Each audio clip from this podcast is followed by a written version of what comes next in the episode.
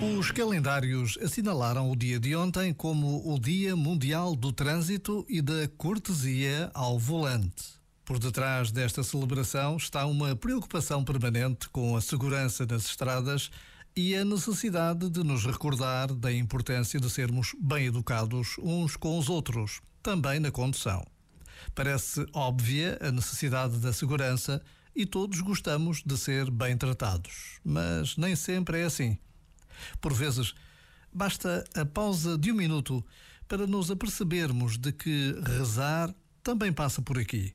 Velar pelos outros, cuidar do próximo. Este momento está disponível em podcast no site e na app.